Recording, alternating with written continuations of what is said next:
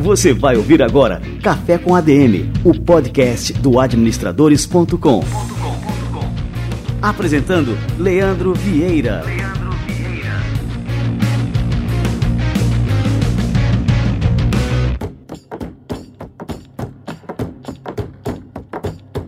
Fala galera, está no ar mais um Café com a DM, a sua dose de cafeína nos negócios, começando o ano de 2019. Então, primeiramente, feliz ano novo, feliz ano novo para você que acompanha o administradores.com, para você que acompanha o nosso podcast Café com a DM, um ano de muito sucesso, de muitas realizações e um ano de muito trabalho, porque nada disso pode acontecer sem o nosso esforço, sem o nosso suor, sem o nosso trabalho diário.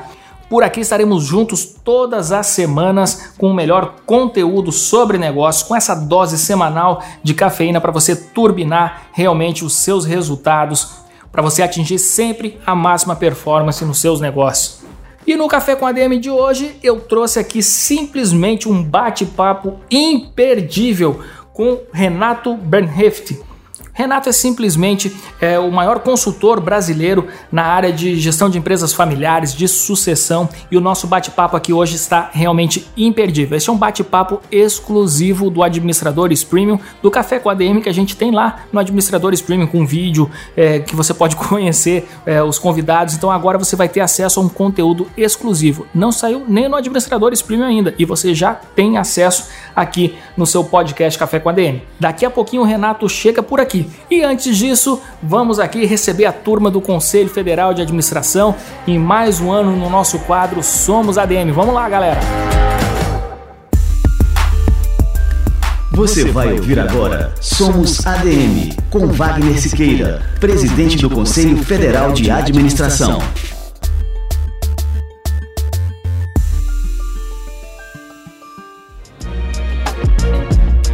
Depois da eleição de Jair Bolsonaro, a RBA trouxe especialistas para analisar o governo do presidente eleito, a reformulação do Congresso Nacional e quais serão os desafios a partir de 1 de janeiro.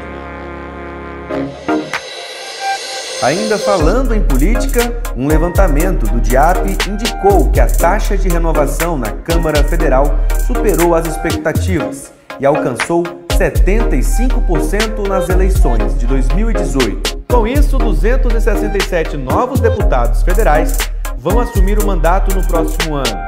É o maior índice de renovação dos últimos 20 anos. Pegando carona na pesquisa, a RBA entrevistou o governador eleito de Minas Gerais, que recebeu 71,8% dos votos.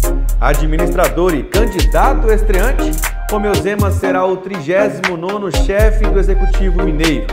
Sua gestão promete ser marcada pela primazia do profissionalismo no serviço público.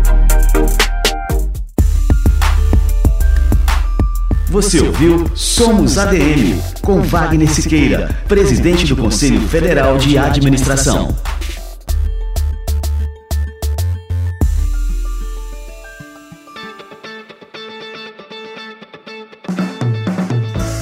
Maravilha, que orgulho contar com o apoio do Conselho Federal de Administração no nosso podcast Café com a DM. Essa é uma parceria exclusiva entre o CFA e o administradores.com, uma parceria única em toda a história do Conselho Federal de Administração. E vamos nessa, galera. Vamos receber aqui o Renato Bernheft e vamos falar sobre empresas familiares, sobre sucessão. Você aí que está escutando o Café com a DM, já pensou em quem vai suceder você nos negócios? É, alguma hora a gente tem que passar o bastão. E aí, como é que vai ser? Então, nada melhor do que contar com o maior especialista brasileiro no assunto. Vamos lá!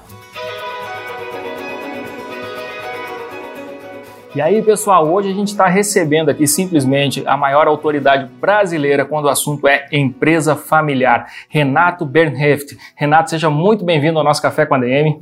Muito obrigado, eu que agradeço a oportunidade de poder falar sobre um tema que eu sei que afeta o mundo inteiro, mas vamos falar especialmente da questão no Brasil sobre as empresas familiares. É um prazer meu e muito obrigado pela oportunidade. Que legal, Renato. Ô, Renato, eu quero começar é, para a gente despertar para a importância do tema.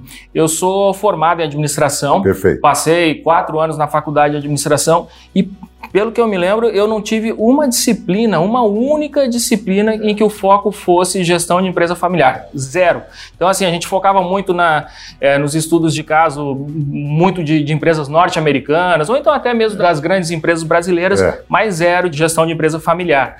Por que, que a gente tem essa miopia com relação ao tema e, às vezes, até um certo preconceito? Não, eu, eu tomaria a sua última palavra. Eu acho que o mundo acadêmico tem, na realidade, um preconceito. Basta dizer que a GV fez uma pesquisa muito recente, onde é que os estudantes, os formados, gostariam de trabalhar. Eles colocam multinacional, só que ocorre que muitas dessas multinacionais são familiares, de controle familiar. A Volkswagen, a Fiat, Moe Chandon, Barilla, etc, etc, Ford, todas são empresas controladas por famílias de capital aberto, como nós temos no Brasil, né? Gerdau, outras tantas que são eh, empresas familiares, mas que capital aberto, mas controladas por família. Então, eu entendo o seguinte: você tem toda a razão. Você tocou num ponto que eu acho importante, porque exatamente, a, a eu dizia, interesse multinacional, estatal e depois empresa nacional. Nós não temos no Brasil, nós já fizemos algumas tentativas em São Paulo com a FAAP de criar uma cadeira de, empresa familiar. Nos Estados Unidos, na Europa, você já encontra, né, family business, etc. Tal, é, cadeiras. Eu, inclusive, um dos livros que eu escrevi, eu escrevi junto com um professor do IES de Barcelona, Miguel Ángel Gaio, e, e, mas eu, eu tenho escrito, inclusive, porque eu acho que uh, o mundo acadêmico, na minha opinião, tem duas, duas questões que precisam ser olhadas. Continua preparando para o emprego, não prepara empreendedores, você não vê empreendedores saindo da universidade. Empreendedores continuam surgindo das camadas mais, socialmente mais baixas. E não fala da questão das características da empresa familiar, menos ainda da empresa familiar brasileira, que é, na realidade, o grande empregador, o grande gerador do mercado de trabalho. É verdade, a gente está falando aí é, em torno de que mais de 60% dos empregos gerados no Brasil vem de pequenas eu, e médias eu empresas? Eu diria, ah, sim, de pequenas e médias sim, mas uhum. se você tomar no cômputo geral, vamos pegar grandes empresas brasileiras, Gerdau, Votorantim, aqui a, a... Assim, incluindo elas como no, no rol das empresas familiares. Pois é, né? porque por que, que elas são? Porque o controle de, da, da o controle do capital e tem eventualmente executivos da família trabalhando como executivos não familiares, né? A própria mídia também tem muito essa, essa visão um pouco preconceituosa, porque muitas vezes diz tal empresa se profissionalizou. Por quê? Tirou a família e colocou profissionais não familiares. Isso não significa uma solução, porque na realidade a profissionalização envolve preparar os as familiares para o papel de sócios, de acionistas. Isto é uma função extremamente importante. E você, no caso do preparo, eu tenho um artigo até sobre isso, executivos não familiares na empresa familiar. Exige, né, você trabalhar numa multinacional que a sede está em Frankfurt, está no não sei aonde, fora, é uma coisa. Você trabalhar numa empresa familiar no Brasil, você está muito próximo da família dos controladores. Isso requer alguns cuidados, é, é, outras características, né? Então, é, é, importante, vale a pena. Eu acho que o mundo acadêmico tem que começar a olhar esse assunto com interesse, porque, na realidade, também nós temos tendo uma evolução disso. Eu vou mencionar o último livro que eu escrevi sobre o tema empresa familiar. Foi um estudo que eu fiz sobre empresas familiares brasileiras com mais de 100 anos, ainda de propriedade da família fundadora. Porque nós temos muitas empresas com mais de 100 anos, mas que já não pertencem à família. Matilhão é um exemplo, hoje pertence a Nestlé, etc. Tal, né? Tem muitas outras. E quais são essas empresas? Eu tentei abarcar várias regiões do Brasil, portes diferentes, né? Então você tem Gerdau, tem 110 anos, né? E a família tem o controle, o capital aberto, é uma multinacional hoje. Cedro Cachoeira. Cedro Cachoeira é uma indústria têxtil de Minas Gerais que tem mais de 115 anos. Sul América é um grupo financeiro de origem de uma família francesa que também já ultrapassou 100 anos. A Ipioca, aqui do Ceará, também já ultrapassou 100 anos, dedicada a bebê. E provavelmente uma, uma empresa que você não conhece, a maioria dos os nossos telespectadores, ouvintes, com certeza não conhecem, é uma loja de ferragens no centro de São Paulo, chama-se Casa da Boia, só o nome já mostra, né? Fez, acaba de fazer 120 anos. É mesmo? De uma família de origem armênia. É uma lojinha de ferragens. Eles têm um museu lá, inclusive. É uma experiência muito interessante. O que, que eu procurei fazer? O que, que essas empresas têm em comum para ultrapassarem 100 anos? Né? Só isto já é um tema que valeria a pena, né? Eu escrevi pensando muito que o mundo acadêmico podia se interessar, mas na realidade isso não tem acontecido. Ô Renato, lá em 75, quando você fundou a, sua consultoria e deu esse foco né, de gestão de empresas familiares, sucessão, não existia nenhuma empresa no mundo ainda é. nessa linha. Então foi, a, foi, uma empresa pioneira no é, mundo é. Né, a tratar desse assunto. É, exato. Foi uma pesquisa feita na Inglaterra que chegou a essa conclusão, não foi nem nós que fomos atrás disso. Na realidade, eu não posso me considerar pioneiro no tratamento do assunto, porque, eu, por exemplo, o Peter Drucker lá atrás já falou alguma coisa. Mas você tinha naquela época, basicamente, acadêmicos nos Estados Unidos, na Europa, que falavam sobre o assunto, mas não tinha empresas de consultoria. O Family Business Network, que é um movimento que surgiu uh, em 92, que congrega empresas familiares do mundo inteiro, surgiu em 92. Eu lembro, nós fizemos duas missões de levar empresários brasileiros à Europa para visitar famílias. Não a empresa. E por que Europa e não Estados Unidos? Porque não temos fundador americano, nós temos fundador italiano, alemão, né, judeu, árabe, ou seja, tudo. E, e nós íamos visitar as famílias é, para conhecer, né? Isso eu estou falando de 1987, a primeira, depois repetimos a missão. E até quero contar um episódio de uma família que nós visitamos, a mim me tocou muito essa, esse episódio. Nós visitamos um banco na, na Itália, na região do Piemonte italiano, em Biella, que é um banco regional, chama-se Banca Sella, da família Sella, que está na 14 geração. Nossa! E não é a mais antiga, tem outras muito mais antigas, né? As mais antigas do mundo estão no Japão. Aí tem um historiador, tem um museu da família, aquilo me chamou a atenção e eu perguntei para o historiador: me diga uma coisa, como é que vocês conseguiram chegar a 14 gerações? Leandro, ele me deu uma resposta que valeu a viagem. Ele disse assim: na nossa família há mortos que estão vivos e vivos que estão mortos. E é uma realidade. Nós temos várias figuras mortas que se continua falando delas como vivos. Dar um exemplo, no mundo da aviação, o comandante Rolim era uma figura sedutora, uma figura conquistadora, e, né, eu lembro logo depois do falecimento dele, você embarcava no avião, dava um problema, e dizia, ah, se o comandante tivesse vivo... É etc. verdade. Né? E, e, há outros tantos aí, né? Antônio Hermílio, há, há, várias figuras no mundo da política, mas no mundo empresarial. Então, o morto-vivo não me preocupa, né? Ele está aí e tal. O que é que preocupa? É o vivo morto é o herdeiro, para quem você pergunta quais são os seus sonhos, quais são os seus desejos. Disse, olha, Renato, eu nunca tive pensado nisso, que ia trocar de carro, o papai trocava para mim. Eu ia viajar, o papai me dava o ticket. é verdade. Isso é muito, Acontece muito, né? Muito na empresa familiar. Sabe por quê? Porque a maioria dos nossos fundadores tem uma origem humilde. Começou com a mão na frente e outra atrás. A maioria dos fundadores no Brasil são imigrantes ou filhos de imigrantes, ou migrantes, né? E, e aí tem uma coisa muito curiosa, quer dizer, essa pessoa é, tem conquista e tal, aquela coisa toda, e disse: comete um, um erro muito comum. Quero dar aos meus filhos o que eu não tive. E aí facilita a vida dos filhos, sabe? Então é uma coisa que é, há um cuidado que tomar, né? Eu já fui a muito enterro de fundador. Eu sou um contador de histórias, né? Eu já fui a muito enterro de fundador, aquela figura pública reconhecida. Aí fazem uns discursos de homenagem, de reconhecimento. Aí o filho diz assim: Mas esse que estão falando aí não era o pai que a gente tinha em casa. Quer dizer, na realidade, ele se dedica à sua obra, à sua criatura e deixou a família, né? Então, quando você começa a vir a segunda geração, é aí que vem de fato o grande desafio.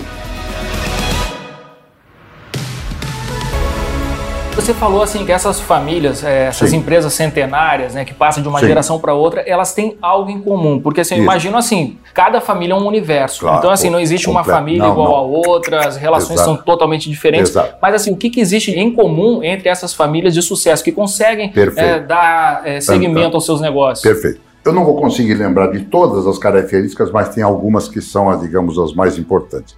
E, de fato, são famílias completamente diferentes. Né? Tem família de origem alemã, tem origem. Né?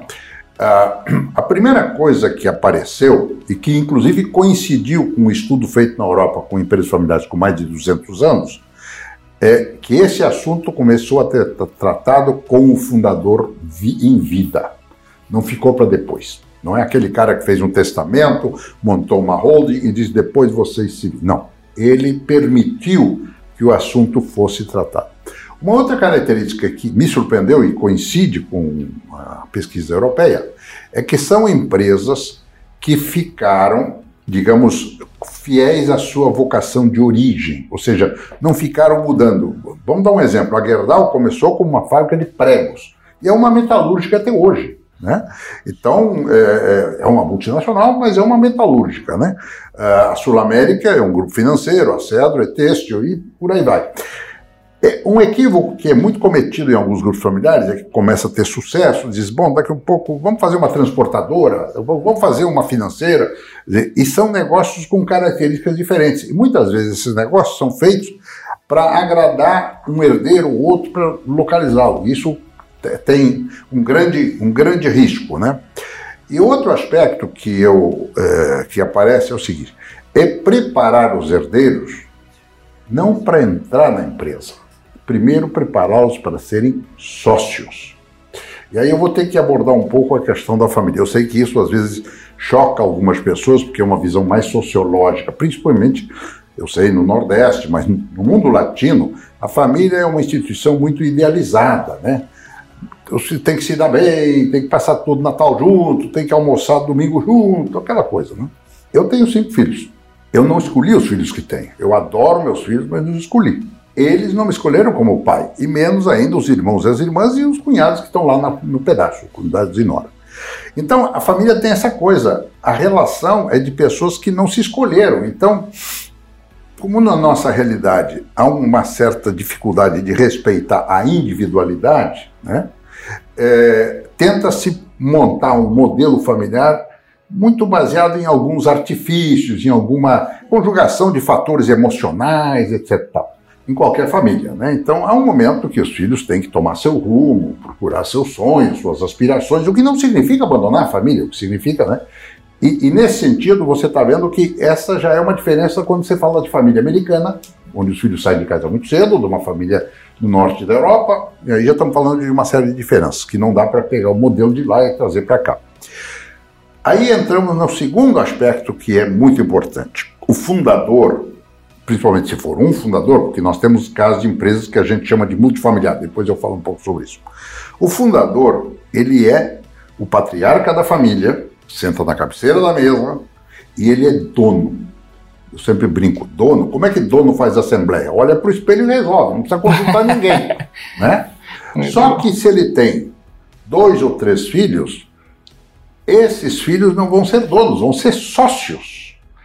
E não há um processo. Eu entrei por aí, foi aí que eu me interessei pelo tema, porque esse tema não era abordado. Você falava de sucessão, mas sucessão na empresa, não se falava da questão familiar, né? E o grande desafio é como é que você torna irmãos na primeira geração, na segunda geração, primos na terceira, né? Em sócios, né? Porque muitas vezes isso é difícil. Às vezes tem uma figura feminina, a empresa é muito, a família é muito machista. Não, minha irmã não sabe de nada. E aí reside exatamente o perigo. Então, o grande desafio neste processo é você criar em cima desse patrimônio, essa família vai ter um patrimônio, uma empresa, seja lá o que for, né? Eles vão ser sócios e tem que se respeitar como sócios. O fundador da Bombril tinha uma coisa muito interessante. São três herdeiros que perderam a Bombril também, né? Ele escrevia cartas para os filhos, os filhos publicaram um livro, por isso é que eu sei, essa é uma preciosidade. Numa das cartas ele dizia uma coisa que é da sabedoria, né? Ele diz assim: filhos, procurem se entender. Vocês não vão ser donos, vocês vão ser sócios. Quem tem sócio tem patrão, tem que dar satisfação. Boa. E aí você vê muito herdeiro que vai para a empresa e se acha dono e não quer dar satisfação para seus irmãos, só que seus irmãos depois podem. Outro erro muito comum que o fundador faz: escolher o seu sucessor. Ok. Quando ele não estiver mais aqui, os irmãos vão dizer: Olha, você era escolhido do papai, agora a conversa começa toda outra vez. Então, são alguns equívocos muito comuns no tema da empresa familiar.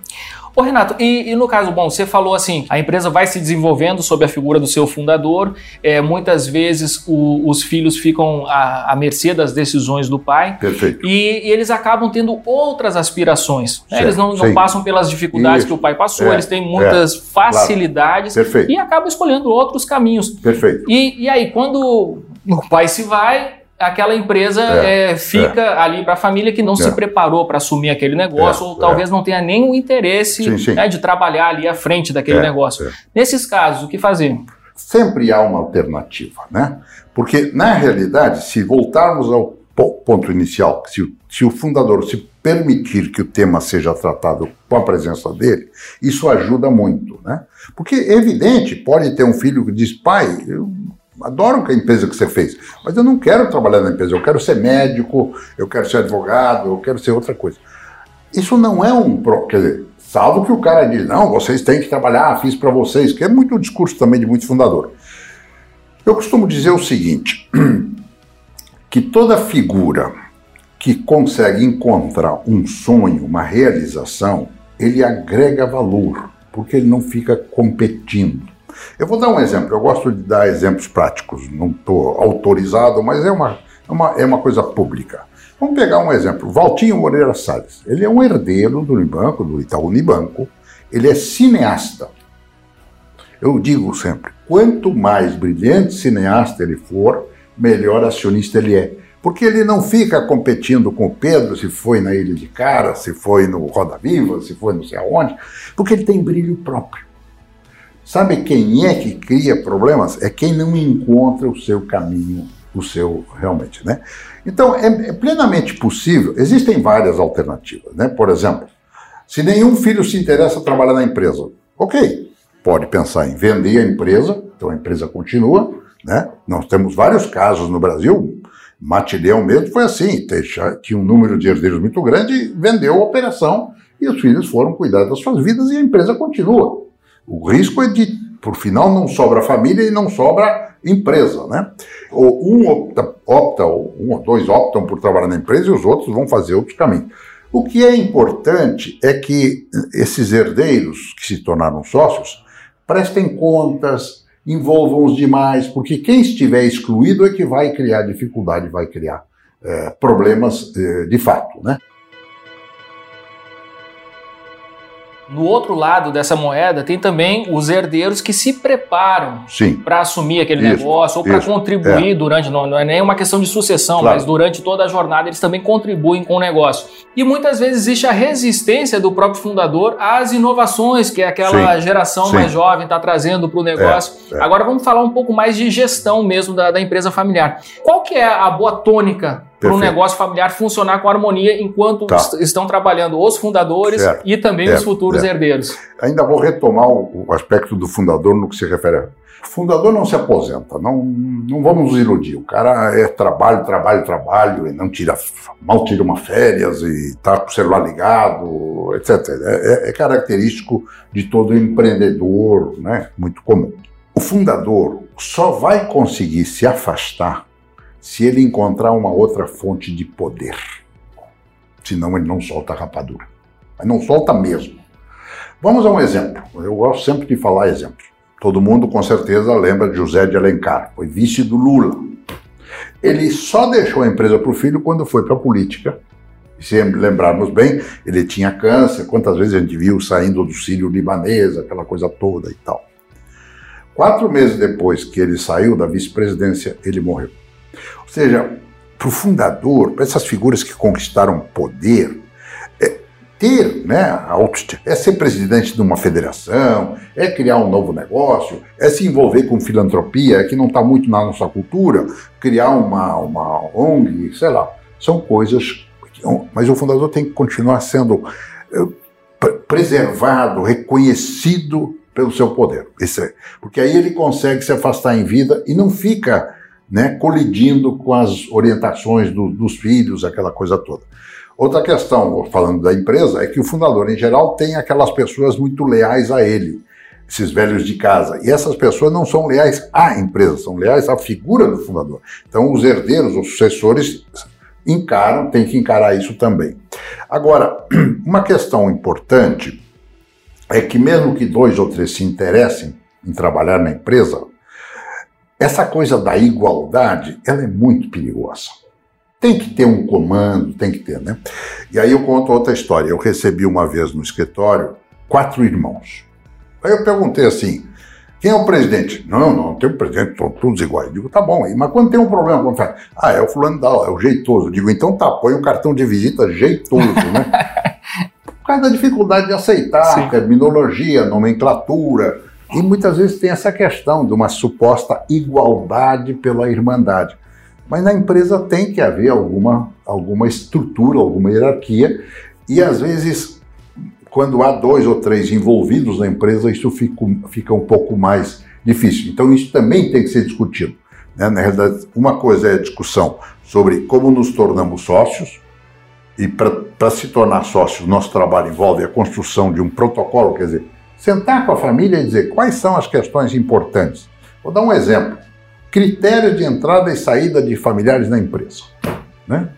Entra porque quer, vai lá e tal, ou não, tem que ter inglês, tem que ter trabalhado fora, tem alguns critérios. E o mais difícil, como é que você despede um familiar e o almoço de domingo continua legal? Né? Isso tem que ser discutido, porque senão amanhã isso é, é não é uma decisão fácil. Eu, te, eu, tive um caso de que o fundador não conseguia, por exemplo, despedir um genro. O fundador faleceu, a esposa, a viúva, assumiu, ela era dentista, e uma das primeiras coisas que foi despedir o genro. Quer dizer, teve essa coragem de fazer isso. Então, é, é, é, tem que tomar muito cuidado, porque a empresa não pode servir de acomodação para as pessoas. Tem que ter muito em conta a questão da hierarquia. Isso que eu ia te perguntar. É, existem casos, por exemplo, de empresas que funcionam muito bem, empresas familiares que Sim. funcionam muito bem, mas que no âmbito familiar as famílias, os familiares não se dão bem, e também se existem casos o inverso, né? É, famílias que se dão bem, mas que no âmbito Exato. empresarial acabam. Existem esses casos também? Existe. A relação afetiva, né, o vínculo emocional na estrutura familiar, ele é basicamente um vínculo emocional. Né? Na família você tem sentimentos, emoções, ressentimentos. Às vezes, né, o filho mais velho sofreu mais porque ainda era o começo da vida, os mais novos já puderam ter mais facilidades. E isso vai pesando, a gente sabe disso, conhece muitos casos dessa natureza. Só que quando nós entramos no mundo organizacional, aí é, é racionalidade, é lógica, tem, tem que ter, né? Quer dizer, a questão de ter uma estrutura hierárquica é, é necessária, porque você imagina que dois ou três irmãos trabalham na empresa e toda decisão tem que ser de consenso, quer dizer, isso atrasa o processo, etc. A, a razão pela qual as empresas familiares, em geral, crescem muito na primeira geração, porque o cara é decide rápido, etc. E essa agilidade não pode ser perdida, então tem que tomar um pouco de, de cuidado em relação a isto. E aquele que for atribuído como sucessor na gestão, ele tem que ter um grau de autonomia. Claro, ele tem que prestar contas, porque se existe um conselho de sócios, onde estão os irmãos, ele tem que prestar contas e tem que a, agir de acordo, porque o conselho de sócios é constituído por pessoas, por, por familiares, com um olhar em relação ao capital. Ele está olhando a gestão. Né? Então, nós, como sócios que estamos preocupados com o capital, por exemplo, às vezes tem decisões, nós temos uma operação, sei lá, posto de gasolina.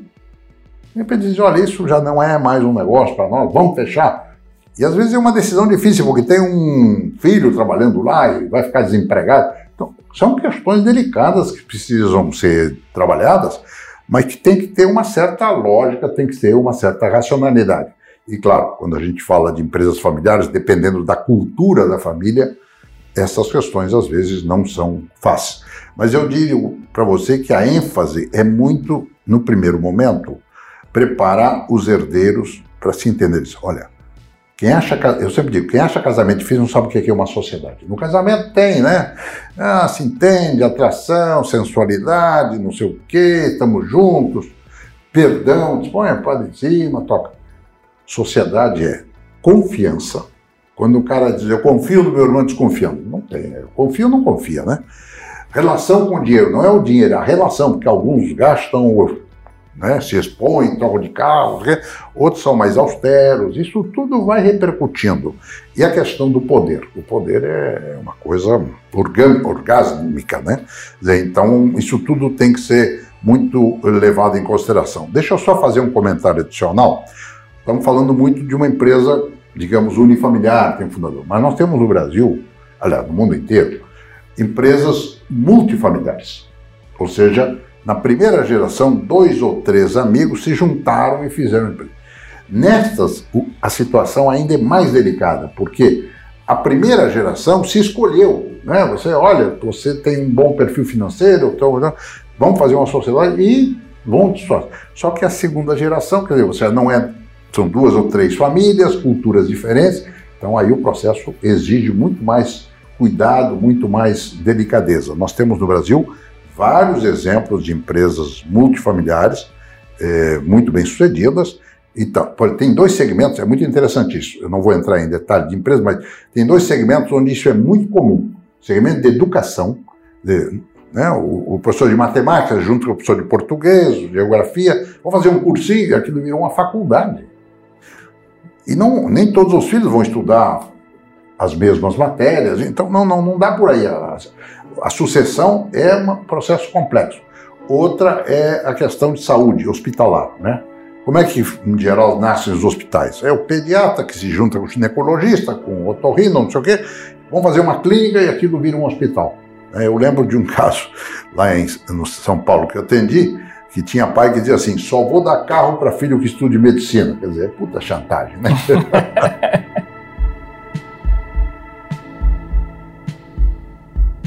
Eu tenho conversado com muitos empreendedores e me impressiona muito, a, por exemplo, agora recentemente entrevistei, o Maurício de Souza. Certo. Completou recentemente 83 anos. É. E me impressionou muito a, assim, a, a, a vitalidade, a é. genialidade não, dele, a inteligência, é. como ele é antenado no, no mundo dos é. negócios, em todas as tecnologias e tudo mais.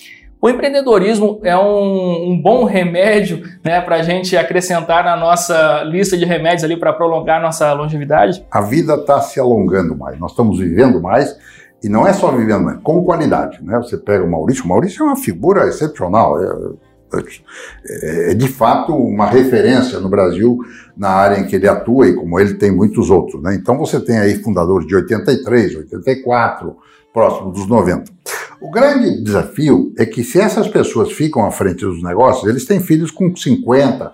Então começa já a haver um certo confronto. Por isso que eu digo que é importante que o fundador é, se reinvente e encontre outra, outra alternativa para continuar atuando. De fato, este é um assunto, eu diria, aliás, a questão da longevidade tem várias abordagens importantes. Você sabe que os alemães já estão chamando de geração 421 quatro avós, dois pais e um filho neto. Quer dizer, temos uma inversão da pirâmide. Imagina do ponto de vista previdenciário o risco que isso representa, porque nós vamos ter cada vez menos contribuintes para pagar os aposentados. No caso das empresas, é, isto realmente é muito mais. Pra, ou seja, para a longevidade das empresas tem que haver renovação inevitável. Tá? E, e aí voltamos sempre à questão que eu coloquei antes, só vai acontecer se o fundador quiser e permitir, porque senão isso vai ficar para depois. E, e, o depois é, é, é, muito arriscado, né? Porque às vezes tem fundadores que fazem um testamento, só vão abrir depois que ele já não está e aquilo era a vontade dele, mas não, ele não consultou os filhos sobre quais seriam as suas vontades. Né? Tem, por exemplo, é muito comum formar holding, ou seja, preocupados com as questões tributárias. A holding é um instrumento importante, mas ela protege o patrimônio, mas não administra conflitos. Né? A gente recomenda muito, nós não somos advogados, somos uma fazemos consultorias com a família, mas é, no campo do direito, vale a pena ver três coisas: direito de família, seja, regimes de casamento. Hoje em dia, você sabe, né, os casamentos não estão durando muito, tem vários tipos de relações, estamos falando de questões de gênero, etc, etc. E isso afeta as estruturas familiares, né? Porque muitas vezes, não, meus filhos estão casados, todos separados de bens, separação de bens. Muitas vezes as pessoas. O bem está separado, mas o rendimento não está. O rendimento não se separa né? e as pessoas não têm uma compreensão disso. Né? Então, a, a, outro é o direito societário e outro direito tributário. É uma recomendação que se olhem esses três, esses três aspectos. Deixa eu te dar um dado quantitativo. No Brasil, 70% das empresas familiares que desapareceram, a causa principal não foi produto, mercado, foi conflitos familiares ou societários não resolvidos. No mundo, o índice é de 65%. Ou seja, é, pega vários exemplos, né? não precisa ficar aqui. Vamos pegar um histórico, Matarazzo, lá atrás. Eram três herdeiros, né? teve uma disputa e destruiu, perderam. Era o maior grupo industrial da América Latina. Né? E por aí vai. Nós temos vários exemplos no Brasil de empresas que desapareceram, algumas desapareceram, outras estão aí, né? É, eu, eu, lembro que uma vez eu fui, há muitos anos, eu fui fazer uma palestra nos Estados Unidos para investidores, então, interessados em empresas brasileiras e tal. E tinha uma lista de empresas e algumas estavam assinaladas. Embaixo dizia assim: recomendamos aguardar um pouco mais porque tem perspectiva de conflito familiar, ou seja, a gente vai comprar mais barato, né? Porque eu sempre digo, tem empresas que foram, são vendidas, a família se entende, vende, bota preço, mas tem outras onde a família não se entende e elas são compradas na bacia das almas.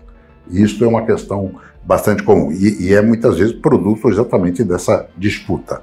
Então, a questão longevidade é um desafio novo que temos aqui, porque essas pessoas estão vivendo mais, né? Agora, isso não significa que elas não tenham que encaminhar de alguma maneira, né? porque eu digo, a relação criador-criatura, neste caso, é muito forte. Né? Eu sempre lembro de um caso que uma herdeira, que é personagem. Eu tenho um livro sobre as herdeiras, tem cinco exemplos lá de herdeiras. Eu escrevi isso em 93, quando começavam as mulheres se destacar e tal, né? ocupar espaço. Uma herdeira, que é personagem do livro, diz assim: Renato, eu acho que meu pai gosta mais da empresa do que de mim. Eu digo, eu não tenho nenhuma dúvida. Porque para fazer você, ele sou da sua mãe. A empresa tem a sensação que saiu de dentro de mim. Então a uhum. relação do indivíduo com a sua criatura, com a sua obra, é visceral. E me diz uma coisa, eu gosto muito da, da distinção que você faz entre a questão do patrimônio Sim. e a questão do legado. Eu acho que, é, assim, quando eu é. vi você falando sobre isso, é. Disse, bom, aquilo ali para mim foi um divisor de águas. É. Porque muitas vezes a gente tem esse pensamento, por exemplo, eu fundei o Administradores, certo. e aí eu penso nos meus filhos dizendo, bom, eu tenho que trabalhar para deixar um patrimônio para eles. E aí você faz a, a distinção entre é. a questão do patrimônio e do legado sabe? Para mim aquilo ali foi, foi assim, ah, um divisor de águas, né? Veja o seguinte, o patrimônio é o conjunto todo que você constrói. É a empresa e, eventualmente, outros patrimônios, outras coisas, né? Então, na realidade, é, o patrimônio, ele tem uma, uma possibilidade de, de divisão, né? Por exemplo, vamos supor que você tem a empresa, tem outros imóveis e avaliado o conjunto desse patrimônio, um dos seus filhos diz: Olha, pai, eu quero continuar com a empresa, mas os outros têm que aceitar, porque aí os outros têm que ser compensados materialmente em proporções iguais. Agora, quando a gente fala de empresa, como no seu caso, quer dizer, não é só uma empresa que você construiu, você tem valores, tem critérios éticos, tem uma porção de coisas que levaram você até aqui e vão levar ainda adiante. Então, isto representa o legado. Né? A continuidade da obra é o legado. Por isso é que a gente faz o que a gente chama de um protocolo. Né? No protocolo, a gente discute várias. E uma das questões que discute é quais são os valores que nós queremos preservar nas próximas gerações. Isso tem que ser muito cultivado. Né? A crise maior, às vezes, é, já na segunda, mas na terceira é mais grave. Você sabe, conhece aquele ditado que diz: pai rico, filho nobre, neto pobre. Por quê? Porque muitas vezes o neto já nasce com o carro importado, já bem bom. Ele disse, ah, na época do vovô era fácil. Fácil uma pinóia, porque não contaram. Você sabe uma experiência interessante? Isso eu acho que recomendo para muitos empresários. Pega o fundador, esposa, ou a fundadora e o marido, e senta ele para contar sua história para os netos. Tira os filhos da sala para os netos. Essa experiência é emocionante, já acompanhei várias. Primeiro, neto faz pergunta que filho não faz, então ele está muito distante. E na medida que ele vai ouvindo a história do seu avô, mas não o avô, o avô empresário, aquilo é fascinante. E para o fundador, é uma coisa interessante ele começar a ver a terceira geração, e aí ele começa realmente a entender a importância de deixar um legado. Né? Nós recomendamos também muito registrar a história, né? Aqui no, no, Nordeste, em Recife, o Grupo Brenan acaba de cumprir 100 anos, editou um livro, aliás, um, um belo livro, etc. Tal, e várias outras empresas, né? E a Votorantim acaba de completar 100 anos também, né? Então nós já temos vários casos mas é importante registrar, né?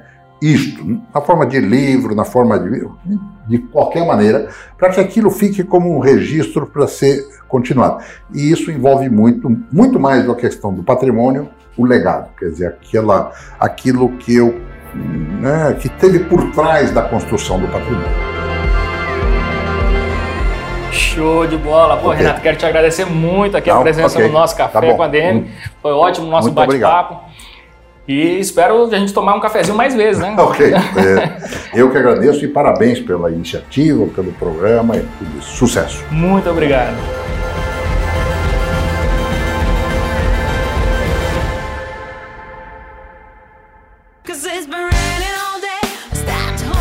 Sensacional. Falei para você que esse bate-papo aqui era imperdível. Nada como aprender com alguém que é realmente o maior especialista brasileiro sobre o assunto. Se você quer ter acesso a essa entrevista em vídeo, conhecer que o, o Renato é, pessoalmente é uma figura extremamente fantástica, acesse aí administradores.com.br barra premium. Tá na hora de você se tornar assinante aí da maior plataforma brasileira de conteúdos educacionais voltados exclusivamente para a área de negócios, é o Administradores Premium. Pra você ter ideia, a gente teve um crescimento no ano passado de mais de 250% aqui no nosso negócio.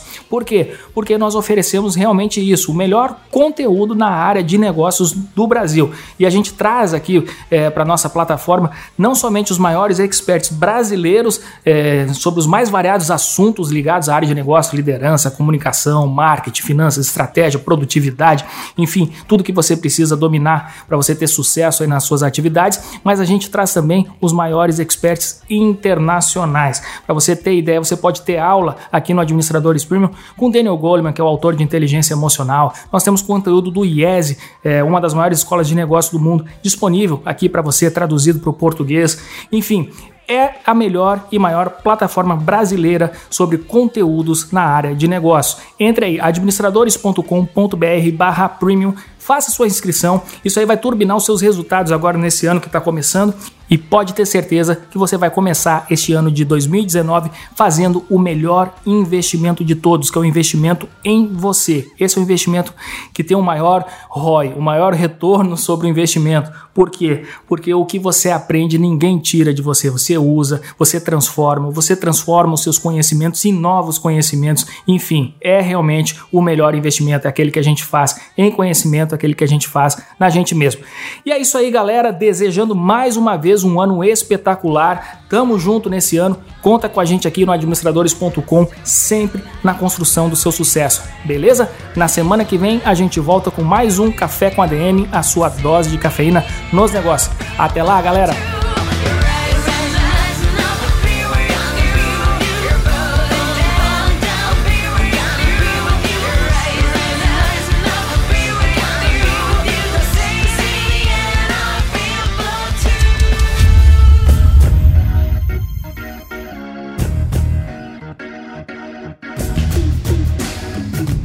Você ouviu Café com ADM, o podcast do administradores.com.